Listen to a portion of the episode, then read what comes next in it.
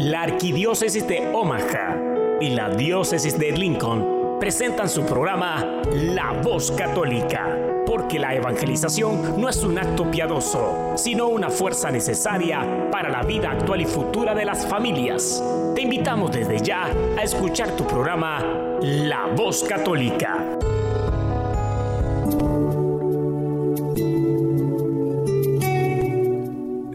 Nombre del Padre, y del Hijo, y del Espíritu Santo. Amén.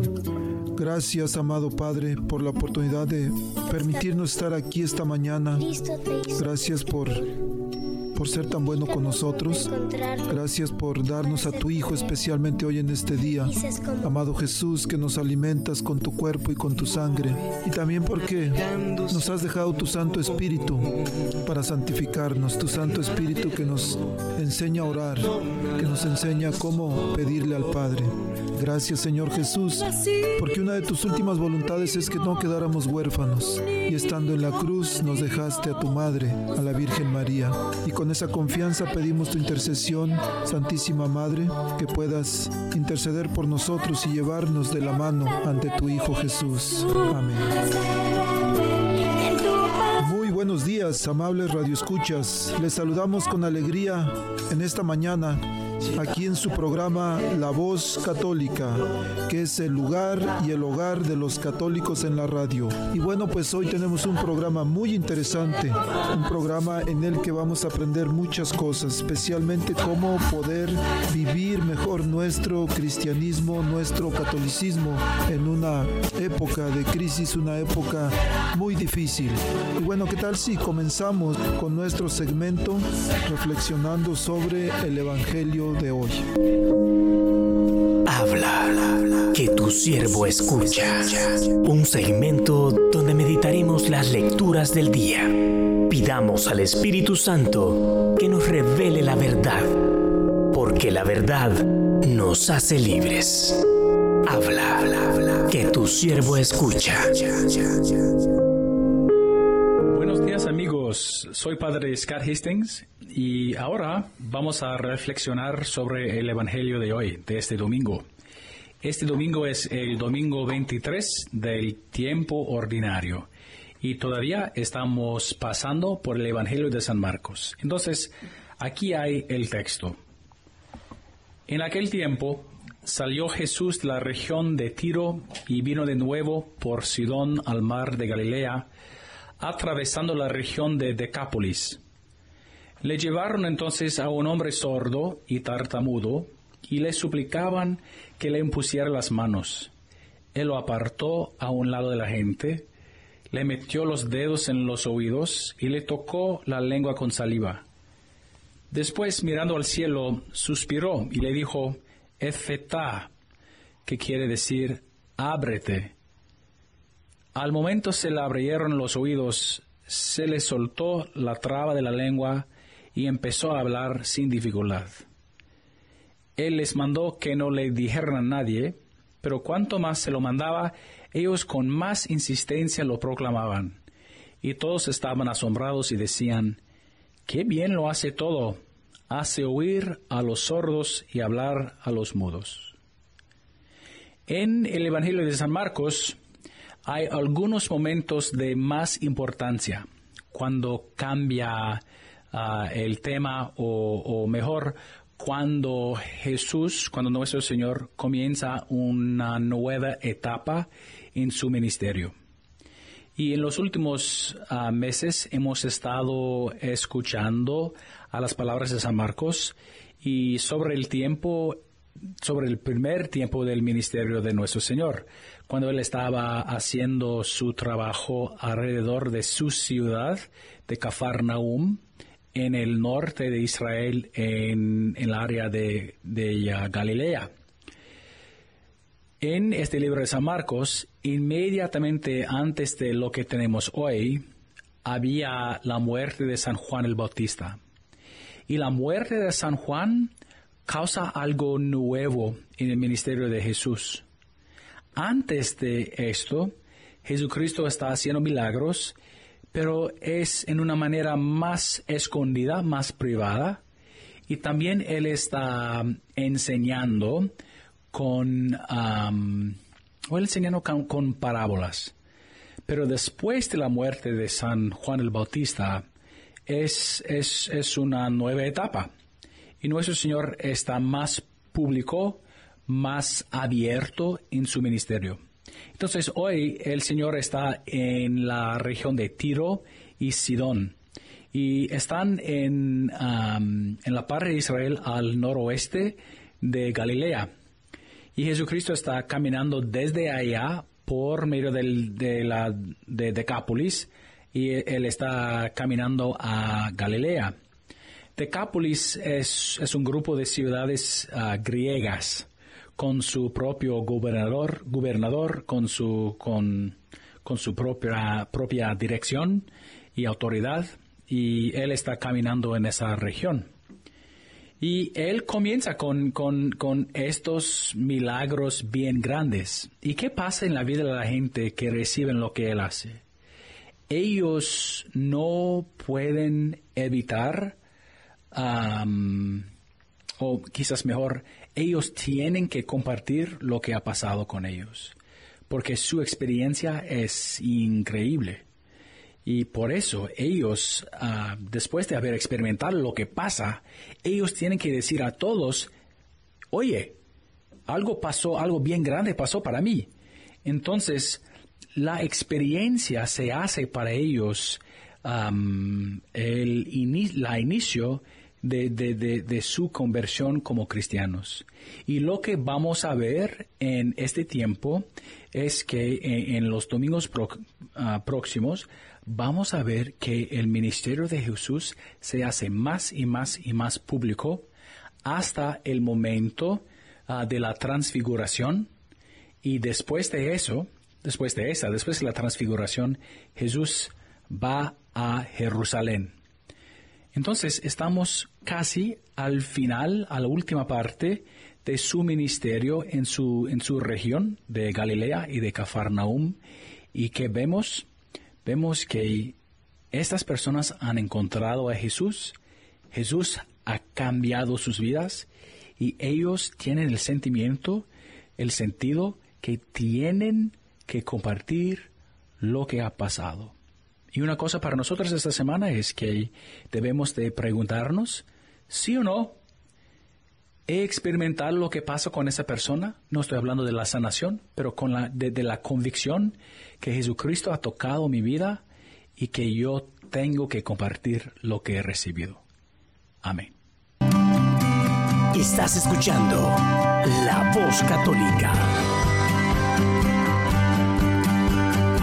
Nuestro programa de hoy es patrocinado en parte por el Movimiento Familiar Cristiano, un movimiento al servicio de las familias. Y continuando, en esta ocasión tenemos una vez más al doctor Fernando Casanova con un tema muy especial. Él nos va a hablar sobre el sacramento de nuestra fe, sobre la Eucaristía y sobre nuestra responsabilidad, lo que debemos hacer como cristianos católicos. Pongamos mucha atención. En los próximos 45 minutos, te voy a demostrar que la mayoría de los católicos y muchos de nuestros curas menospreciamos la misericordia de Dios al no tener conciencia de lo excelente que es la Santa Misa, al no entender, al no saber, al no estar conscientes de lo magnífica que es la Santa Misa. Porque hoy muchos católicos, entre otras cosas, muchos católicos prescinden de la misa para preferir otras experiencias de culto. ¿Y saben qué? Al fin de cuentas que cada cual vaya al culto que le dé la gana. Si tú eres católico y tú quieres prescindir de la misa para irte a otro culto, vete al culto que te dé la gana, pero di la verdad no seamos hipócritas. A que esos católicos que se ausentan de la misa para preferir otros cultos no te dicen la verdad. ¿Tú sabes lo que te dicen esos católicos? Te dicen que prescinden de la misa para ir a otro culto porque allá en el otro culto ellos complementan su fe católica. Así me lo han dicho a mí. Y yo le respondo a ellos, eso es como tener una amante para complementar el matrimonio. Mucho cuidado con menospreciar la misa. Hay católicos que me han dicho que prescinden de la misa para preferir otros cultos porque en el otro culto ellos complementan la Santa Misa. Así me dicen. O sea, ahora resulta que el sacrificio de la cruz necesita ser complementado. Y hay otros católicos que me lo han dicho que prescinden de la misa para preferir otras experiencias de culto porque allá en el otro culto ellos sienten mejor. No seamos hipócritas. Ve al culto que te dé la gana, pero di la verdad. Tú quieres saber por qué esos católicos prefieren otros cultos. Ellos prefieren otros cultos porque quieren ser entretenidos. Pero yo tengo noticias para ellos en esta mañana. Escucha bien. El Señor Jesús no se inventó la Santa Misa para entretenerte. El Señor Jesús se inventó la Santa Misa para amarte. Y la misericordia es el aspecto del amor de Dios que hace que Dios salga de sí mismo, identificándose contigo para poner remedio a tus miserias. De manera que la acción más elocuente y más contundente del amor de Dios y su misericordia es la Santa Misa. Si te desatienes de la misa, te desatienes de la misericordia. Si no te concentras en la misa, no te concentras en la misericordia. Si no participas de la misa, no participas de la misericordia. Si te aburre la misa, te aburres de la misericordia. Si no entiendes la misa, no entiendes la misericordia. Y ustedes sacerdotes, si no celebran bien la misa, no celebran bien la misericordia. Y nos hacen pecar a nosotros. ¿Qué yo puedo decir aquí de la Santa Misa que ustedes no sepan o deberían saber?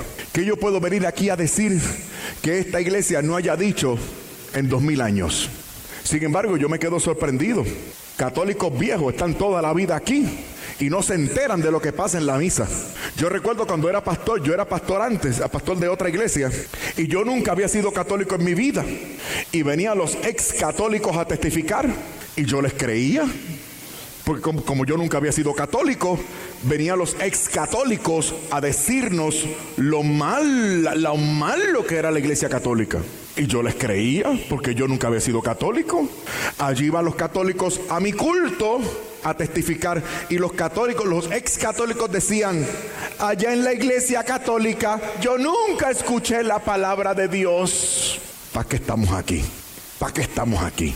Perdiendo el tiempo, siendo parte del cuerpo de Cristo, sin tener la vida de Cristo, sin gozar el Evangelio de Cristo sin vivir el Evangelio de Cristo, sin cumplir los mandamientos de Cristo. Esto no tiene sentido. ¿Qué hacemos aquí? Entreguémonos de una vez al pecado y a la maldad y hagamos con nuestra vida lo que nos dé la gana de una vez y dejemos la hipocresía. ¿Qué yo puedo decir aquí que ustedes no sepan o deberían saber?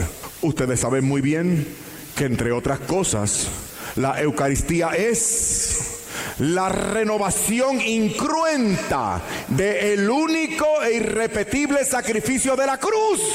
Ustedes saben muy bien que entre otras cosas la Santa Misa es la misma presencia del Señor Jesús. La segunda persona de la Santísima Trinidad, Emanuel, Dios con nosotros. El verbo que coexistía con el Padre desde la eternidad, desciende para ocultarse detrás de apariencias de pan y de vino. En la Santa Misa, tú te relacionas con el mismísimo Cristo el mismo Jesucristo que anduvo por Palestina, obrando milagros, limpiando leprosos, dando vista a los ciegos y resucitando muertos. Ese es el mismo que se hace presente en el sacramento del altar. Oh, pero qué maravillosa es la misa. ¿Qué yo puedo decir aquí que ustedes no sepan o deberían saber? Ustedes saben muy bien que entre otras cosas, la Santa Misa es la cesación del tiempo. Dios mío, los católicos no saben esto. La Eucaristía es la cesación del tiempo. Escúchame, por favor. Durante la Santa Misa, el tiempo se detiene. Anticipamos el final de los tiempos.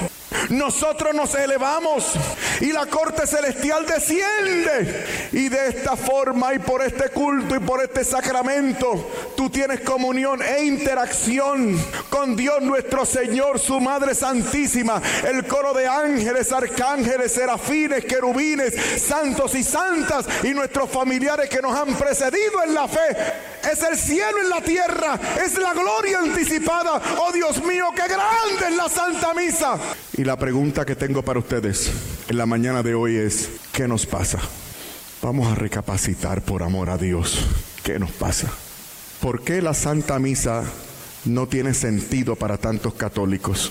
¿Por qué no le descubren el significado? ¿Por qué no vibra de emoción nuestro corazón? ¿Por qué? Esa es la otra pregunta que les tengo. Pregunta para examinar la conciencia y que conste que le estoy hablando a los católicos. Yo no le estoy hablando a los hermanos separados. Ya yo no le hablo a los hermanos separados, yo le hablo a los católicos. El hermano separado se salvará pues en la iglesia que él quiera, en ir al culto que le, más le agrade. Pues ¿qué se va, qué se va a hacer? O sea, eh, eh, el hermano, por ejemplo, el hermano bautista que no va a ir a misa hoy domingo no comete pecado mortal porque el pobrecito no sabe. Mi problema no es con los hermanos separados, mi problema es contigo. Porque si tú eres católico, tú no puedes creer lo que te dé la gana.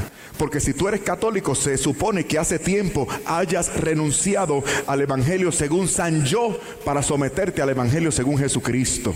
Y escúchame bien, hay una máxima del Evangelio que dice que a quien mucho se le dio, mucho se le va a exigir. Y a ustedes y a mí, escuchen católicos, y a ustedes y a mí se nos ha dado ser parte del cuerpo de Cristo que subsiste de manera especial especialísima en esta santa iglesia católica. Por eso tú y yo vamos a tener que responder. Y la primera pregunta para que respondas es, ¿qué nos pasa? Escúchame bien porque alguien se equivoca. Alguien se equivoca aquí. ¿Quién se habrá equivocado? Jesucristo que se inventó el sacramento de la misa. Ahora resulta que se equivocó Jesucristo. ¿Quiénes se equivocaron aquí? Nosotros con nuestra poquedad y falta de fidelidad y de correspondencia, nosotros, pregunto, ¿nos equivocamos nosotros con nuestra falta de fidelidad a la misericordia de Dios? ¿O se equivocaron los primeros cristianos, los mártires, los que prefirieron la muerte antes que ausentarse de la Santa Misa? ¿Quiénes se equivocan aquí? Hermano, así es esto. E, este es el Evangelio de Jesucristo. El Evangelio de Jesucristo no es como te dicen allá afuera. ¿Qué te dicen allá afuera? Haz lo que puedas. Ahí, ¿qué más da? Es lo mismo. ¿Lo han escuchado? Yo he escuchado católicos que dicen, total, uno debe ir a la iglesia en la que se sienta bien. ¿Lo han escuchado? Y que yo pregunto ayer, ¿puedo yo irme con otra mujer que me haga sentir mejor que mi esposa? No. Yo no estoy en la iglesia católica porque me guste. Yo no estoy en la iglesia católica porque me convenga. A mí la iglesia católica no me conviene. A mí, humanamente hablando, a mí lo que me conviene es la otra donde yo estaba. Entonces, ¿qué hago aquí? Yo estoy aquí porque es lo correcto. Yo estoy aquí porque amo a mi Señor. Escuche bien, vamos ustedes y yo, vamos a analizar esto, a, ver si logramos que algunos se conviertan el día de hoy. En tiempo de persecución, digamos por ejemplo, durante la gran persecución de Diocleciano, eso fue pasadito el siglo primero. En ese momento nuestra religión fue decretada ilegal y por lo tanto el culto llamado la misa fue prohibido al extremo de que si te atrapaban participando de la misa, pregunto, ¿qué fue lo que hicieron nuestros primeros hermanos? Dejaron la misa, apostataron de la fe, se fueron para otra religión, fundaron otra iglesia. Digo, vamos a aprender, a ver, a ver dónde estamos metidos nosotros. Hoy tenemos catoliquitos de piel finita, catoliquitos de agua dulce. ¿ah? ¿Por qué te fuiste? Es que allá en mi parroquia había un montón de viejas chismosas. El cura nunca tuvo tiempo para mí. Monseñor nunca se presentó en el funeral de la abuela. Es que en mi comunidad no hay calor. Es que yo no. No te preocupes que en el infierno te vas a entretener. Ey, seguro. No te arrodillas frente al Santísimo Sacramento pudiendo No te preocupes que en el purgatorio te vas a arrodillar. Te vas a arrodillar, no te preocupes. Nuestros primeros hermanos se mantuvieron firmes y fieles. Prefirieron la muerte antes que ausentarse de la misa. En Roma se iban a las afueras de la ciudad y se metían en túneles subterráneos que hoy conocemos como las catacumbas. Descendían de noche. Dos, dos, mil años atrás no había luz eléctrica. Aquello era boca de lobo. Eran cementerios debajo de la tierra. No habían los conocimientos que hoy tenemos sobre bacterias, pestes, epidemias. Además, los pobrecitos por la premura colocaban los cadáveres en un orificio más o menos profundo, ponían una lápida más o menos bien puesta y se iban. O sea, allá abajo lo que había era una peste a constante. Dicen los expertos que las temperaturas podían ser extremas. En tiempo de calor, la concentración de humedad en el aire podía ascender hasta 98%. 98% de humedad en el aire. Y con aquella peste, aquello era infrahumano. Pregunto, ¿qué elocuente podía ser el ministro? ¿Ah? ¿Tú crees que allá abajo yo hacía los espectáculos que algunos de nosotros queremos que hagan en la misa? Pregunto, ¿qué afinado podía estar el coro allá abajo? Escuchen, ellos iban allá abajo a participar de, la Santa Misa, a participar del sacramento de la misericordia. Ellos iban allí abajo sabiendo, a ellos les constaba de que junto a ellos iban falsos hermanos, gente que se hacía pasar por cristianos para luego delatarles y ganar indulgencia con el imperio. Ahora concluyo, escuchen bien, descender a una catacumba a participar de la Santa Misa era una sentencia de muerte. ¿Por qué lo hacían? ¿Por qué lo hacían? En una ocasión, excelente, esa es la respuesta. En una ocasión, atraparon a uno de estos hermanos, lo llevaron al circo romano, lo condenaron a muerte. En un momento dado, abren los portones y sueltan las bestias que lo iban a desmembrar vivo.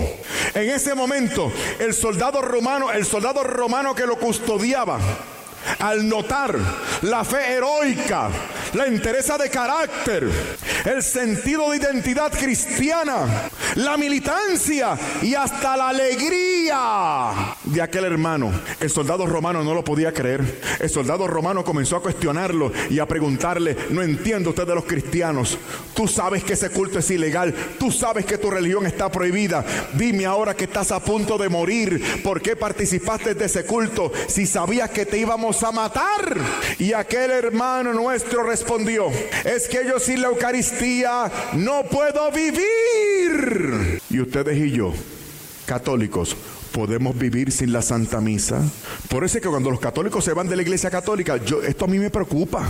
O sea, nosotros aquí tenemos este tesoro, esta maravilla. Nosotros tenemos este sacramento instituido por el Señor Jesús, a través del cual Él no solamente nos transmite su vida, sino que se nos da a sí mismo. Por eso es que el Concilio Vaticano II dice, y esto es de fe, esto es de fe. Dice que la Eucaristía es el fundamento y la cumbre de nuestra vida espiritual. Yo añado, la Eucaristía es el fundamento, la cumbre y el centro de nuestra vida espiritual y de relación con Dios. Volvamos a la pregunta inicial.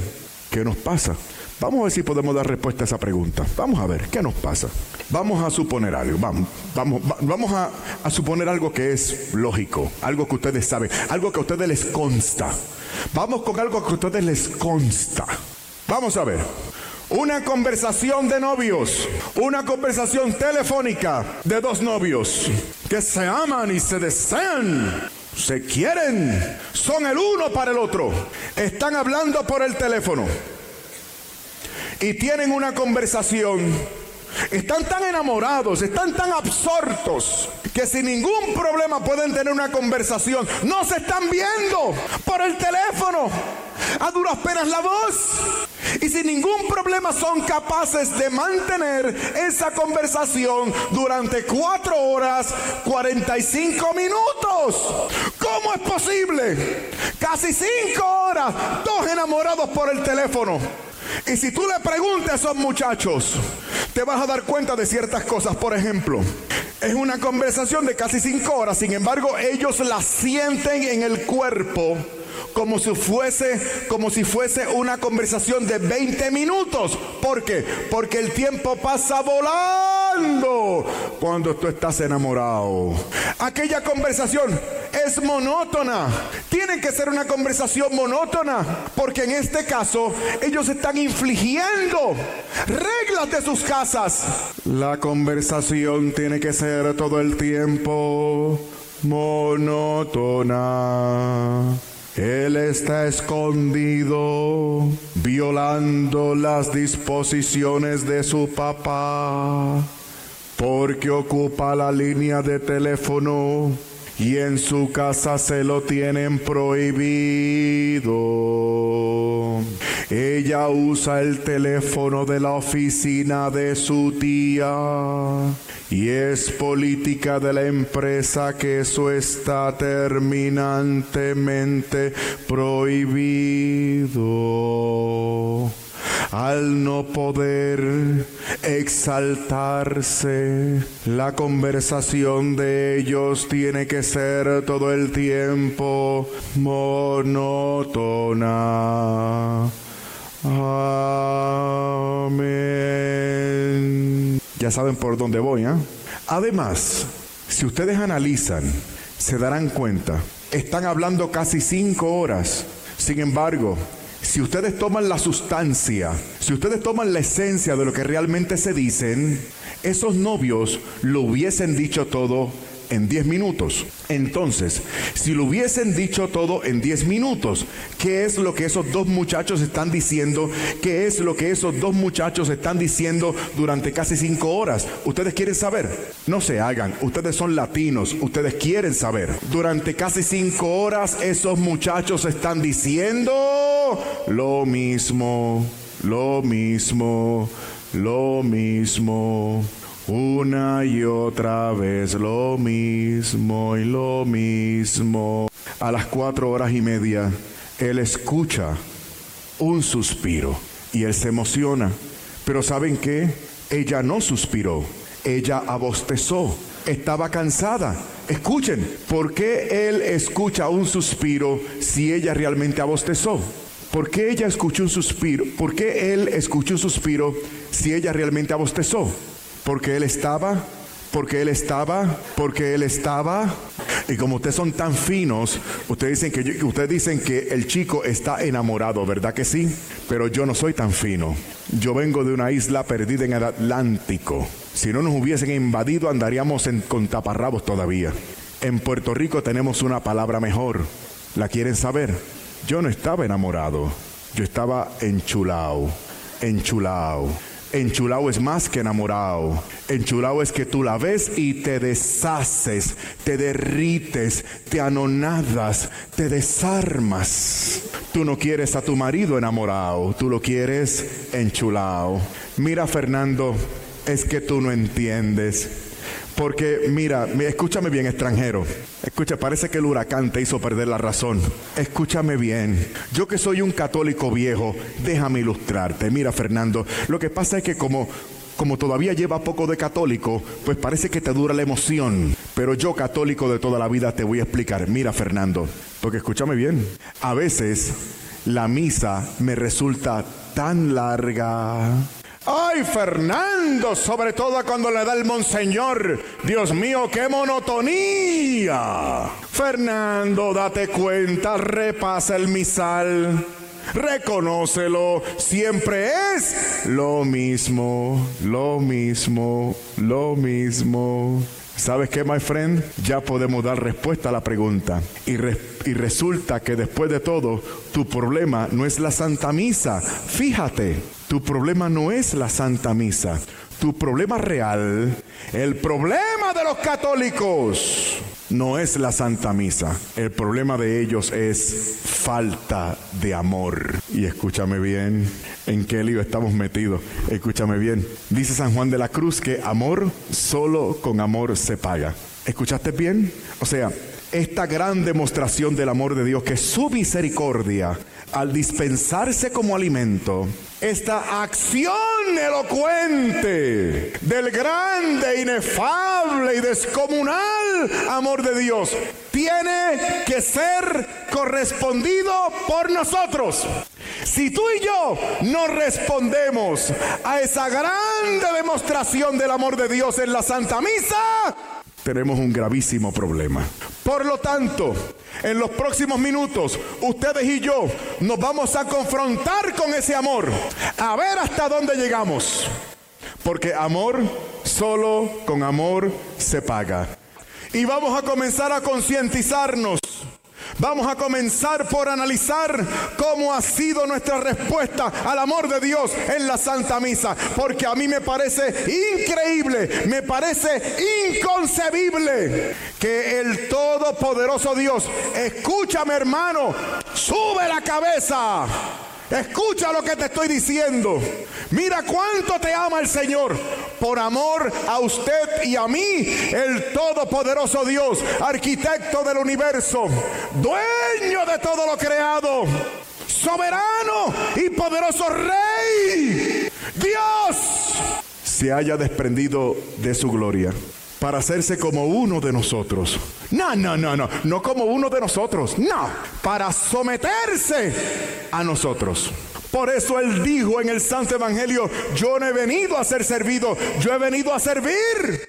¿Y qué dice Filipenses capítulo 2, versículos 3, 4 en adelante? Dice, haya en vosotros el mismo sentir que hubo en Cristo Jesús, el cual no tuvo el ser igual a Dios como cosa que aferrarse, sino que se despojó, se anonadó, se desprendió, se vació de sí mismo, tomando forma de esclavo, haciéndose obediente hasta la muerte y una muerte infame y vergonzosa y ruin de cruz. Oh, cuánto te ama el Señor.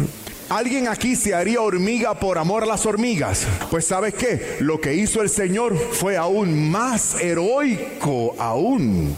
Si yo me hago hormiga, me quedo en el ámbito natural no es tan grande el salto cualitativo, pero lo que pasó con Dios nuestro Señor, eso sí fue un salto y un sometimiento abismal porque fue infinito, fue del ámbito sobrenatural al ámbito natural. El todopoderoso Dios se somete a su criatura. Dios no necesita nada de su criatura. Nosotros no le añadimos nada. Pero Él nos ama sin nosotros merecerlo. Porque Él quiere por su bondad infinita. yo no sé si se dan cuenta, mis hermanos. El Todopoderoso Dios, por amor, se somete al orden temporal y a la autoridad de su papá y de su mamá en un pueblito miserable y de mala reputación. Escucha, aquel por cuya palabra todo fue creado, Ahora tuvo que aprender a hablar de nuevo. Fue Jesucristo el que creó. El Padre quiso. El Espíritu Santo incubó. Jesucristo habló y venimos a ser creados. O sea, aquel por cuya palabra todo fue creado, ahora tuvo aquí que aprender a hablar de nuevo. Y cuando por fin el Señor tomó la palabra, y cuando por fin el Señor tomó la palabra, ¿cuál fue nuestra reacción? No lo quisimos. Ustedes conocen muy bien el Evangelio. ¿Qué fue lo que hicimos? lo menospreciamos, le llevamos la contraria, no quisimos su evangelio, llegamos al extremo de entramparlo, le pagamos a testigos falsos para que testificaran en su contra y poderlo condenar.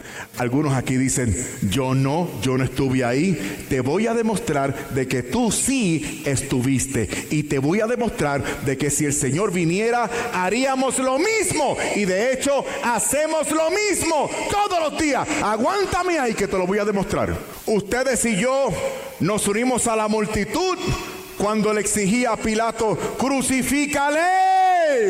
Lo hacemos todos los días. Dice el libro de los Hebreos en el Nuevo Testamento que todo el que peca vuelve a crucificar al Señor.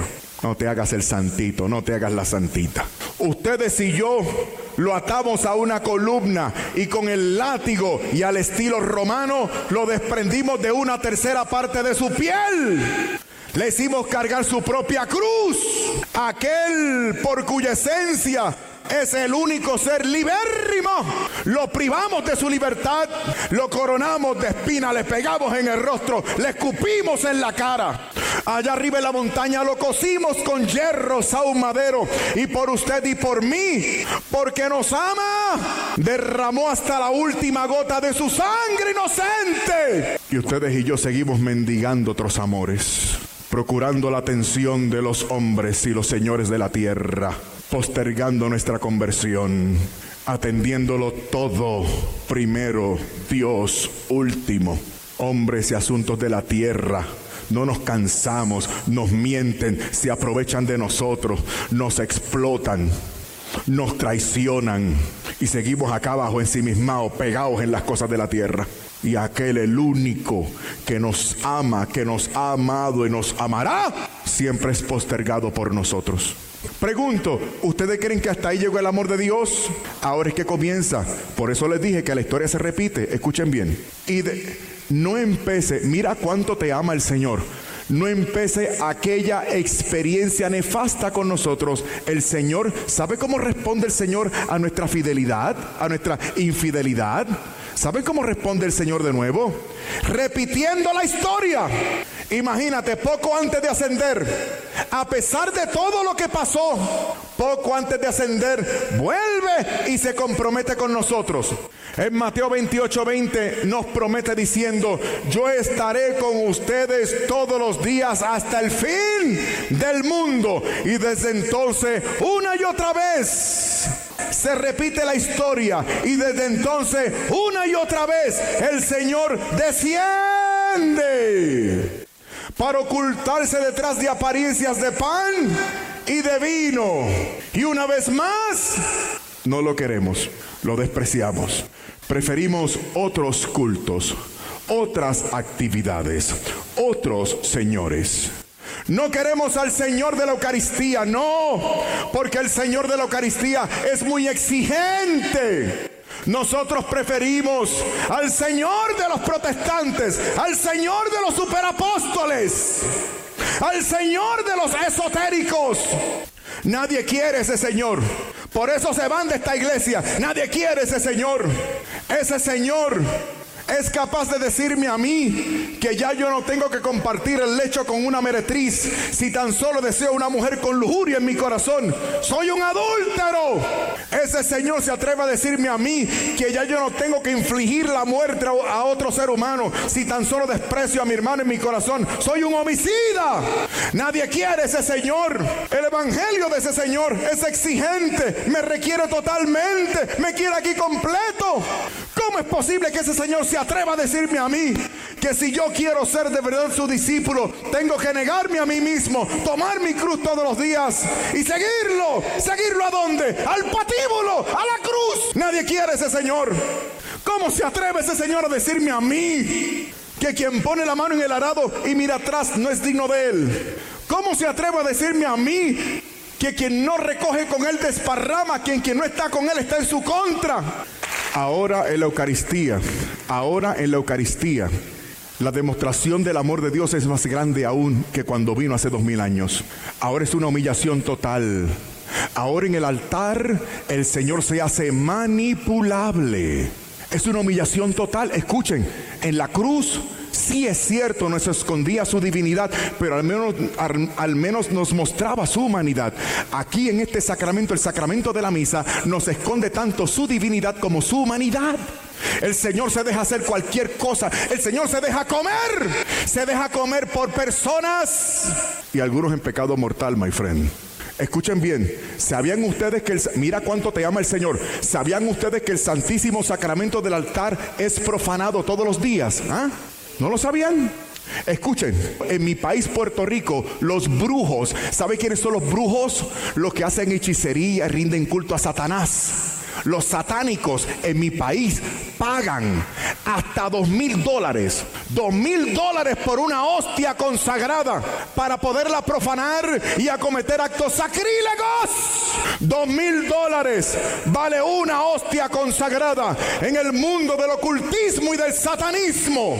Pregunto con el debido respeto, ¿por qué esos brujos no hacen lo mismo con la galletita y el juguito de uva del otro lado? ¿Ah? Les digo por qué. Porque aún el mismo Satanás tiene que reconocer dónde está la presencia del Todopoderoso Dios. Porque el Señor soporta tanto. ¿Por qué se deja hacer de todo? ¿Por qué se humilla tanto? Si tan solo Dios dejara de pensar en nosotros, caeríamos muertos. Sigan, sigan menospreciando la misa, sigan faltando al precepto. Y ustedes, hermanos curas, sigan desobedeciendo los cánones de celebración de la misa. Sigan con la falta de preparación, de que recogimiento y de fervor. Sí, hermanos curas. Sigan desatendiéndose durante el rito de la comunión. Sigan dando la Eucaristía a cualquiera. Sigan abandonando el presbiterio durante el rito de la paz. Sigan. Ministros de Jesucristo, compórtense como ministros de Jesucristo, no como ministros del demonio. Y hagan su trabajo como deben hacerlo. A ver si termino con esto. Hay aquí, hay aquí hermanos hondureños. ¿Hay aquí algún hondureño? Yo conocí a un sacerdote hondureño. En una comunidad, aquello colindaba con una selva. Cuando yo vi a ese hombro, a ese hombre, yo hasta me, hasta hermano, yo me asusté. El tipo estaba desfigurado. Le faltaban dedos de una mano, una cruz horrenda le cruzaba el rostro, por virtud del cual había perdido la visión del ojo derecho. Le habían cercenado algunos ligamentos y tendones. Le cercenaron el músculo bíceps del brazo izquierdo. ¿Saben ustedes lo que pasó? Ese sacerdote cuando era joven entró a su templito a hacer la oración. Se percató que había unos maleantes forzando el sagrario para robarse las hostias consagradas, para robarse la Eucaristía. Ya ustedes saben, para hacer negocio. Y el joven sacerdote inflamado en amor, en ese celo que lo consumía por la Eucaristía, ¿saben lo que hizo el joven sacerdote? Confrontó a los maleantes y los criminales arremetieron contra él a machetazos. Yo conocí a ese sacerdote, ojalá ustedes lo vieran celebrando la misa. Cuando él celebraba la misa, era algo así como, cada vez que un catoliquito de agua dulce menosprecia la Santa Misa, cada vez que un curita hace un espectáculo con la misa, o lo que le da la gana, cada vez que nosotros no correspondemos con el honor, la atención y la dignidad que merece este sacramento, le estamos diciendo a ese joven sacerdote hondureño, desfigurado, hecho un monstruo por amor a la Eucaristía, le estamos diciendo a ese cura que es un idiota. Yo prefiero creer que los idiotas somos, somos otros. Creo que me quedan cinco minutos. Cinco minutos para decirte lo siguiente. Recapacita, conviértete hoy, levanta de ese sueño. La vida cristiana es algo excitante, vibrante. La vida de fe vale todo. Para que, para que tengas noción de lo que te estoy diciendo, escúchame bien. Una santa visa una santa misa. ¿De cuántas misas estamos hablando? De una. Una sola misa da más gloria a Dios que toda la gloria que le puedan tributar todos los ángeles, arcángeles, todo el coro celestial, incluyendo santos y santas y hasta la Santísima Virgen por toda la eternidad. Una misa vale más que todo eso concientízate, conviértete, entrégate a Dios nuestro Señor, entrégate de una vez. Dios a lo mejor te trajo este lugar para que decidieras qué vas a hacer con el resto de tu vida. ¿Quién va a ser tu Señor de ahora en adelante? Dios te llamó para que decidieras. El día de hoy tú estás aquí para decidir. Lee el Evangelio por cualquier página y date cuenta de que frente al Señor Jesús todo el mundo tenía que decidir. Tú también tienes que decidir subes o bajas, entras o sales, iglesia o mundo, pecado o santidad, Cristo o demonio. Tienes que decidir. Y si decides no decidir, decidiste por lo peor. Decidiste ser tibio. Y a los tibios, dice el Apocalipsis, el Señor los. ¡Qué asco! Tienes que decidir. Conviértete. Conviértete. Conviértete, cambia de vida, entrégate a Dios, toma en serio la fe. Si no te conviertes hoy, ¿quién te ha dicho que te vas a convertir mañana? Qué soberbio eres, eres un pedante. ¿Quién te ha dicho a ti que tú no vas a ser uno de los cientos de miles de personas que mañana amanecerán fríos y tiesos? La vida se va como agua entre los dedos. Te cuento brevemente una experiencia que tuve hace poco. Me miré en el espejo y tuve una experiencia. Por primera vez me percaté de que comencé a envejecer, comencé a morir desde el mismo día en que nací. Este camino que es la vida temporal me conduce a una sola cosa, a la muerte y luego al cielo o al infierno. Esta es la vida, my friend. Despierta, despierta, recapacita, my friend. Te vas a morir. Tengo 53 años, los otros días tenía 20. ¿A usted no les ha pasado? Los otros días éramos niños, ahora estamos envejeciendo y nos vamos a morir. Según el promedio de vida en mi país, a mí me quedan solo 20 años. 20 años me quedan de vida, yo me voy a morir en 20 años. Entonces les pregunto a ustedes, para terminar, les pregunto a ustedes, ¿no sería un buen negocio entregarme totalmente y sin reserva estos próximos 21 años para vivirlos totalmente entregado al Señor, nuestro Señor, sirviéndolo a Él incondicionalmente? Les pregunto, ¿no es un buen negocio? ¿Qué tú vas a hacer con tu vida entonces, chicos? ¿Qué vas a hacer con tu vida de ahora en adelante? Pero claro, claro, espérate, ahora sí concluyo. Eh, esto que, te estoy, esto que te estoy ofreciendo es solo para listos, porque aquí hay gente lista, aquí hay gente que el día de hoy se, va se van a convertir. Pero ¿sabe qué? Aquí también hay bobitos, aquí hay tontos. Sí, aquí hay bobitos que están diciendo, no, no, no, estos próximos 20 años yo los voy a dedicar a hacer lo que me da la gana y a vivir la vida loca, para después cuando me mueren 20 años pasar el resto de la eternidad en el infierno, donde la llama nunca se apaga y el gusano nunca muere. Hay que ser bien tonto. El balón está en tu cancha. Lo que decidas hacer a partir de hoy con el resto de tu vida, es asunto tuyo. Yo rezaré por ti. Estás escuchando La Voz Católica. Porque siempre es bueno aclarar nuestras inquietudes. Porque siempre es bueno salir de nuestras dudas. A continuación, nuestro segmento de preguntas y respuestas. El día de hoy le damos una vez más el, el las gracias al Padre Scott Hastings. Padre, buenos días una vez más. Buenos días. Gracias por acompañarnos en esta sección. Padre, tenemos tres preguntas el día de hoy. Ok. Y muchas gracias por su generosidad de ayudarnos. La primera es, sabemos que estamos en un tiempo de crisis. ¿Cómo podemos seguir siendo católicos en este tiempo de crisis? Es una buena pregunta y una pregunta común. Y la solución siempre uh, se encuentra en mi experiencia. Estamos en crisis en, en, en, en muchas áreas, por ejemplo, en, en el matrimonio. Ahorita hay tantos divorcios, hay tantas dificultades en la vida matrimonial, pero si soy un hombre casado y si amo a mi, mi esposa, no voy a decir el matrimonio no vale para nada, no sirve para nada voy a referir a mi experiencia y voy a decir, no puedo explicar por qué cosas feas pasaron con otras parejas, pero en mi vida, mi experiencia me dice que mi relación con mi esposa es una cosa que, que llena mi vida y da una dirección a mi vida, una identidad a mi vida. Y no voy a decir el amor no vale para nada porque hay personas que han fallecido o no fallecido que, que, no han cumplido las obligaciones del amor. Es igual con la fe. Tengo que referirme a mi experiencia. Si o no es verdad, he encontrado a Cristo. Si o no es verdad, Cristo es el Mesías. Si o no es verdad, Jesucristo dijo que Él iba a formar una iglesia. Voy a mi experiencia no puedo responder you por qué cosas terribles pasaron con otra, otras personas. Pero yo puedo decir que en mi vida, sí, a mí personalmente yo puedo decir que el Señor me llamó y me llamó a, una vida específica y estoy convencido, soy convencido.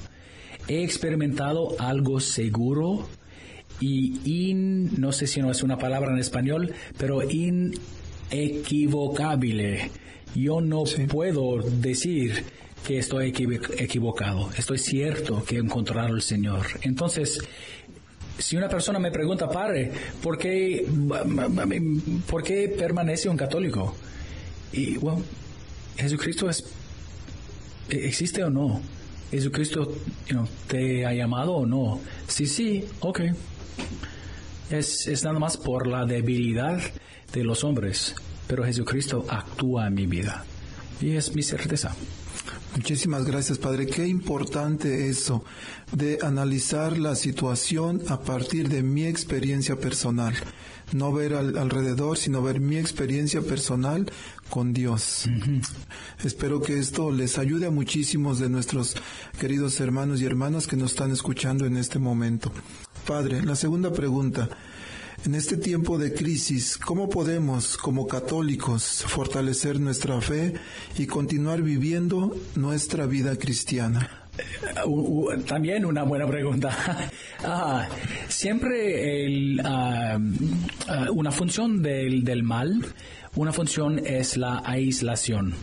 ¿Isolación? Aislamiento. Aislamiento, gracias. Todavía estoy aprendiendo.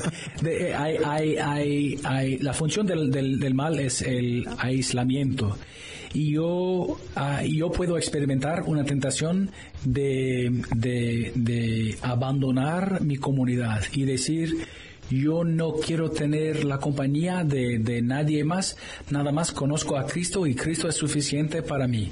Pero no es, I mean, no es el ministerio de Cristo. Cristo formó uh, una iglesia.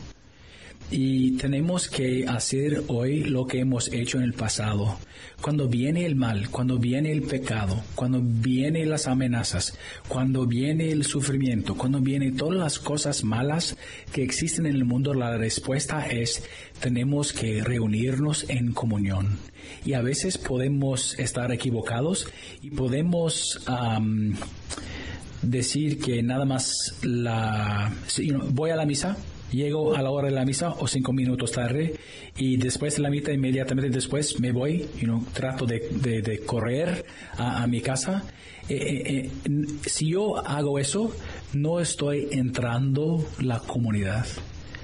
La experiencia de los cristianos es que yo tengo que oír las voces de la comunidad. Yo tengo que comenzar con la misa, tiempo con ellos entrando en la misa y después compartiendo tiempo con, con, los cristianos, hablando de mis temores, hablando de mi miedo, hablando de mi frustración, en estos, en estos días hablando de, de, de, de mi coraje, hablando de todo esto.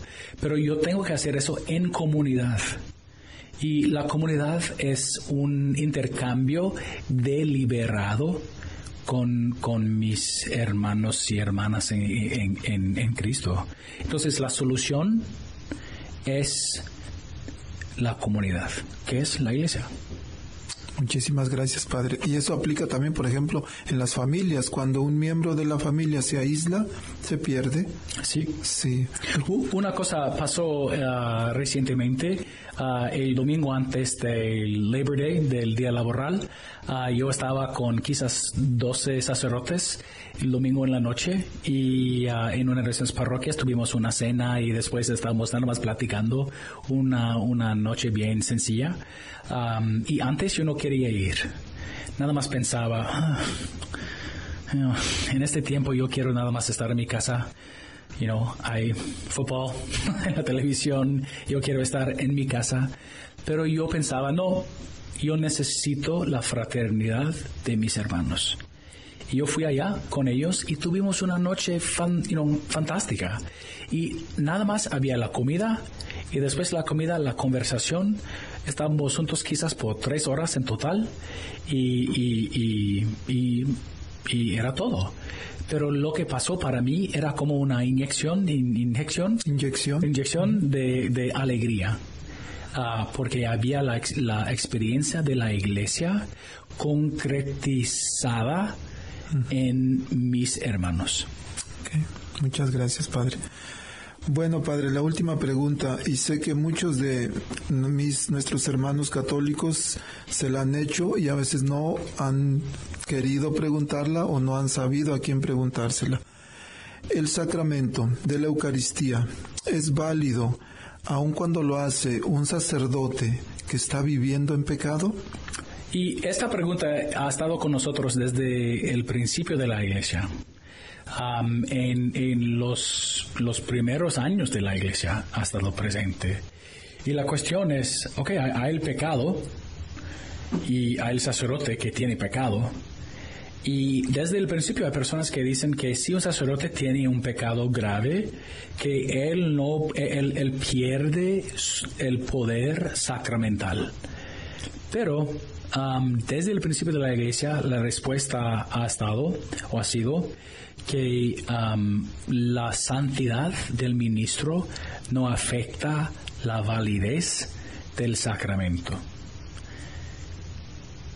No significa que un sacerdote, que un padre puede vivir una, una vida escondida, que un padre no tiene la obligación de vivir una vida moral, pero yo, yo me confieso, como todos los sacerdotes me confieso. Y yo sé que, como todos los sacerdotes, que si estoy viviendo una segunda vida, una vida escondida, que, que hay, la hay él o la potencial para, para la, un daño fantásticamente grande a la comunidad. Pero el poder sacramental que yo recibo viene de la ordenación sacerdotal. Un ejemplo semejante es lo que pasa en una familia. podemos imaginar a un padre de familia y quizás el padre de familia está viviendo una segunda vida.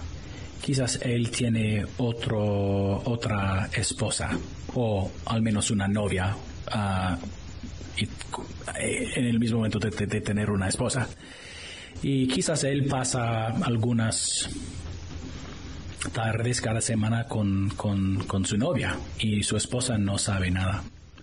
Si él tiene hijos y si él está viviendo una vida inmoral, una vida ah, injusta, una vida llena de pecado, por un lado, él no pierde su autoridad como padre de familia hay la posibilidad que él va a hacer un, daño bien grande a su familia si, si su esposa sepa, si sus niños descubran lo que está pasando.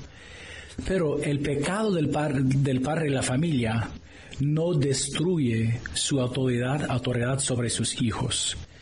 Y si sus hijos están robando de la tienda, el padre de familia, aunque él está viviendo una vida escondida, él todavía puede decir a su hijo, hijo, no puedes robar la tienda, porque el pecado hace daño, no remueve mi identidad. Pero como en el matrimonio, hay cosas que un padre de familia puede hacer para, para perder sus derechos.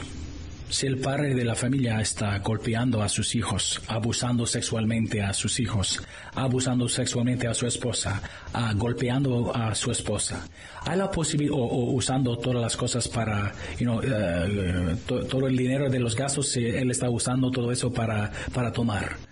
Si él está haciendo esas cosas, hay la posibilidad que, la pareja puede separarse y que él puede perder la capacidad de tener contacto con su familia, es igual con un sacerdote. Hay algunas cosas bien graves si un padre, si un sacerdote abusa a una persona, abusa a un niño, usa violencia contra personas, si él tiene un problema, problema con drogas, si él tiene un problema con alcohol, si él, él tiene esas cosas, él no pierde su autoridad, todavía es padre. Pero con cosas bien grandes puede perder el derecho de, de, ser un ministro, de funcionar como ministro. Pero la identidad de, sacerdote, como la identidad de padre de familia, permanece. Padre, muchísimas gracias. Le agradecemos infinitamente su generosidad aquí en, estas, en esta sección de preguntas y respuestas y les invitamos a ustedes, queridos hermanos y hermanas que nos escuchan, a enviar sus preguntas. Recuerden, pueden uh, buscarnos en Facebook en Católicos en Nebraska o también en La Voz Católica en Facebook o también me pueden llamar al teléfono 402-557-5571. Padre, muchísimas gracias. Un placer, como siempre. Queridos hermanos y hermanas, pues ya casi es hora de irnos. Y quiero recordarles que este programa de hoy es patrocinado en parte por el Movimiento Familiar Cristiano Católico, el cual hoy precisamente les hace una cordial invitación a todos los matrimonios que les gustaría formar parte de este movimiento. Tendrán una reunión de información hoy domingo 9 de septiembre a las 2 de la tarde en el sótano de la iglesia de Nuestra Señora de Guadalupe y si necesitan más información, por favor comunicarse con Clemente y Cirila al 402-709-4014 o también con Gregorio y Leonila al 402-738-8478 o con Javier y Herminia 402-686-7643. Queridos hermanos, que Dios los bendiga y nos vemos la próxima semana. En el nombre del Padre, del Hijo y del Espíritu Santo. Amén. La Arquidiócesis de Omaha y la Diócesis de Lincoln presentaron su programa la voz católica, porque la evangelización no es un acto piadoso, sino una fuerza necesaria para la vida actual y futura de las familias. No olvides que el próximo domingo tienes una cita aquí en La Voz Católica, de 8 a 9 de la mañana, por esta emisora.